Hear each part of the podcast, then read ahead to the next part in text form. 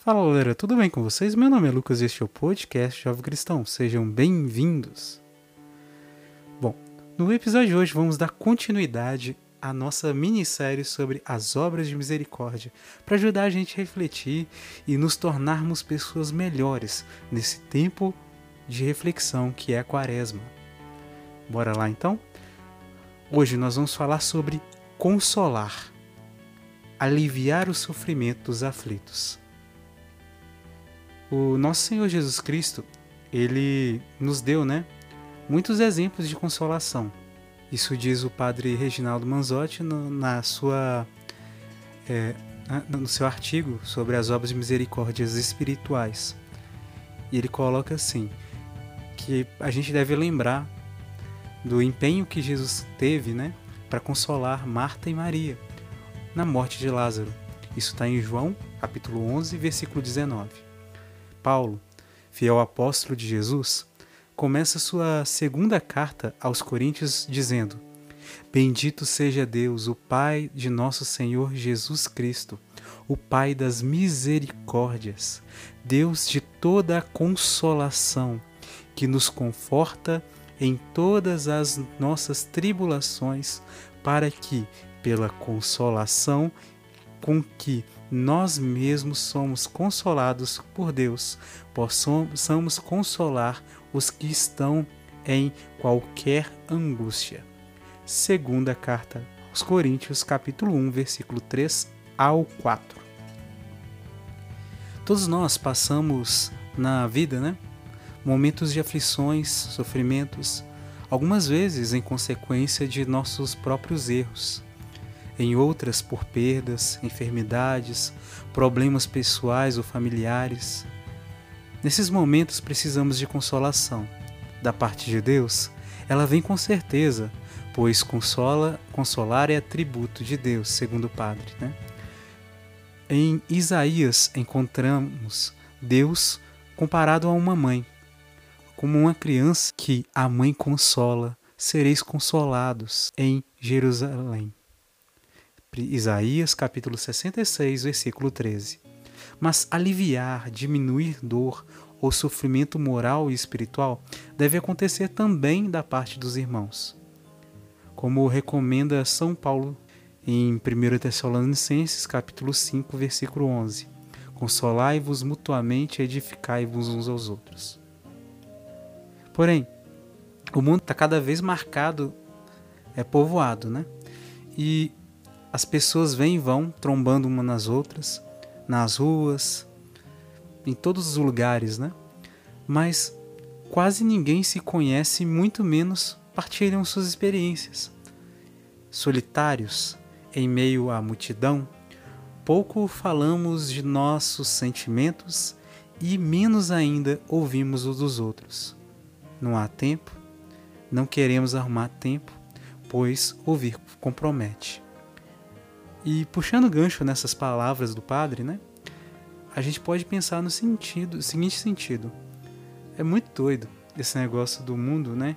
Que a gente aprende a não dar ouvidos aos nossos sentimentos.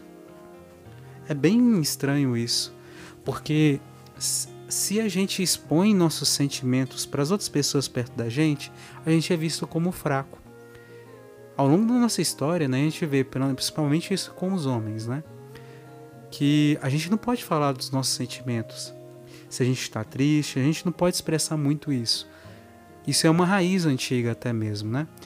Tem muitos movimentos que dizem, né, que a gente tem que dar ouvidos aos sentimentos, tem que se expor, pode ser, pode chorar, mas ainda existe essa raiz ainda, muito forte dentro da gente. A gente não deve se expor, né? E outra coisa que acaba contribuindo para isso, a gente pode até pensar, é a correria basicamente do dia a dia, né? Pô, a gente fica o dia inteiro, né? É, seja pelas notícias ou seja pelas informações que a gente vê na internet, é tudo cada vez mais rápido. Os vídeos têm que ser curtos. É, o nosso dia a dia a gente tem que fazer produzir muita coisa em pouco tempo porque se a gente fizer deixar para depois, a gente se atrasa e no atraso a gente vai tomar prejuízo. O mundo tá todo uma correria grande, né? E nessa correria a gente acaba também se esbarrando, né? Nesse ponto de não dar tempo para ouvir as outras pessoas, né? Eu imagino que hoje em dia a gente fique até no ponto do daqueles fariseus, né? E os doutores da lei, aquelas pessoas que passaram do lado daquele daquele homem que estava caído na beira do caminho, como diz na parábola do bom samaritano, né? Que o Senhor Jesus Cristo disse, né? Que a gente encontra na, na nos evangelhos. A gente às vezes vai estar na correria, a gente não vai ver o irmão que está precisando de ajuda, que está sofrendo, que está chorando. Ou então às vezes a gente vai ver a pessoa com lágrimas e a gente não vai ter coragem de chegar e perguntar: E aí, tá tudo bem? Aconteceu alguma coisa? Ou então, por exemplo, uma pessoa falta no trabalho, colega nosso, de trabalho, ou então da escola, né? A gente é colega nosso da escola, colega de turma, um professor falta, alguma coisa assim, a gente não para para perguntar: Oi, tá tudo bem? Por que, que você faltou? Talvez quem faça seja minoria, entendeu? E isso pode não acontecer com frequência. Por quê? Às vezes a gente fica com dúvida sem saber o que falar na hora, né? O que fazer. E aí que entra o nosso papel enquanto cristão a gente refletiu né, no último episódio sobre o aconselhar. E a Paula, né, que participou com a gente, ela mesma ela tinha falado, né, que é preciso estar em estado de graça, é preciso pedir o Espírito Santo para conduzir a gente, para a gente dar os conselhos certos, né? E da mesma forma que se encaixa para dar as palavras certas, né?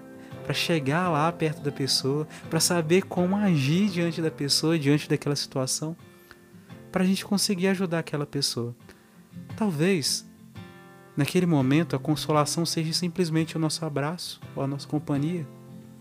Talvez a gente não tenha palavras nenhuma e às vezes nem é para ter palavras mesmo. Às vezes o próprio Deus ele nos priva das palavras para que através dos nossos gestos simples de presença, de abraço, de acolhida, de ouvidos possa servir de consolo para aquela pessoa, né? Às vezes o abraço tem mais poder do que as palavras.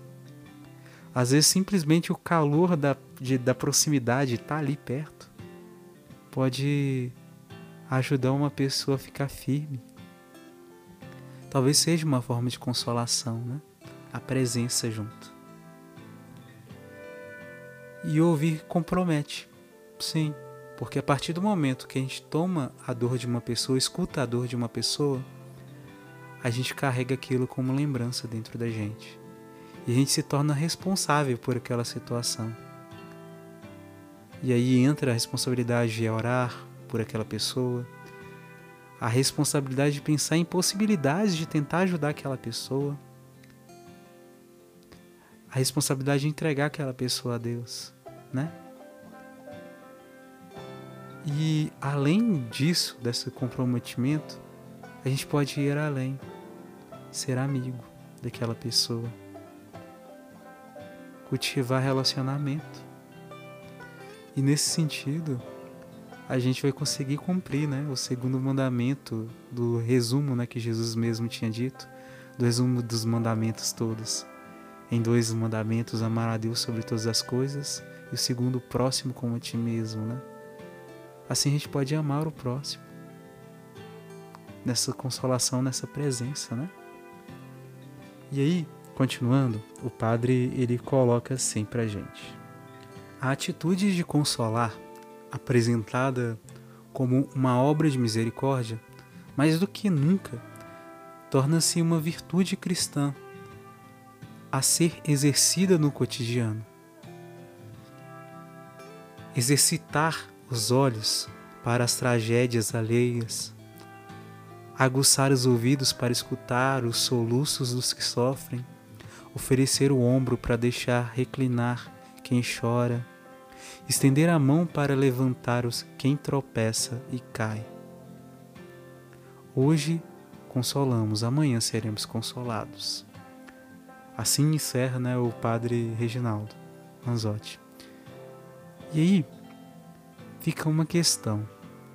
Será que temos consolado as pessoas? Como Jesus, como Deus nos consola? E outro detalhe, será que temos reconhecido a consolação, o cuidado de Deus por nós? E é isso. Busquemos consolar os nossos irmãos. Busquemos aproveitar as oportunidades que Deus nos dá para a gente amar, cuidar. E é isso. É, se você puder, na plataforma onde que você acompanha o nosso, nosso podcast, se você tiver a oportunidade de se inscrever, eu convido a você se inscrever no episódio, no, no nosso podcast, para assim você conseguir acompanhar os próximos lançamentos de episódio.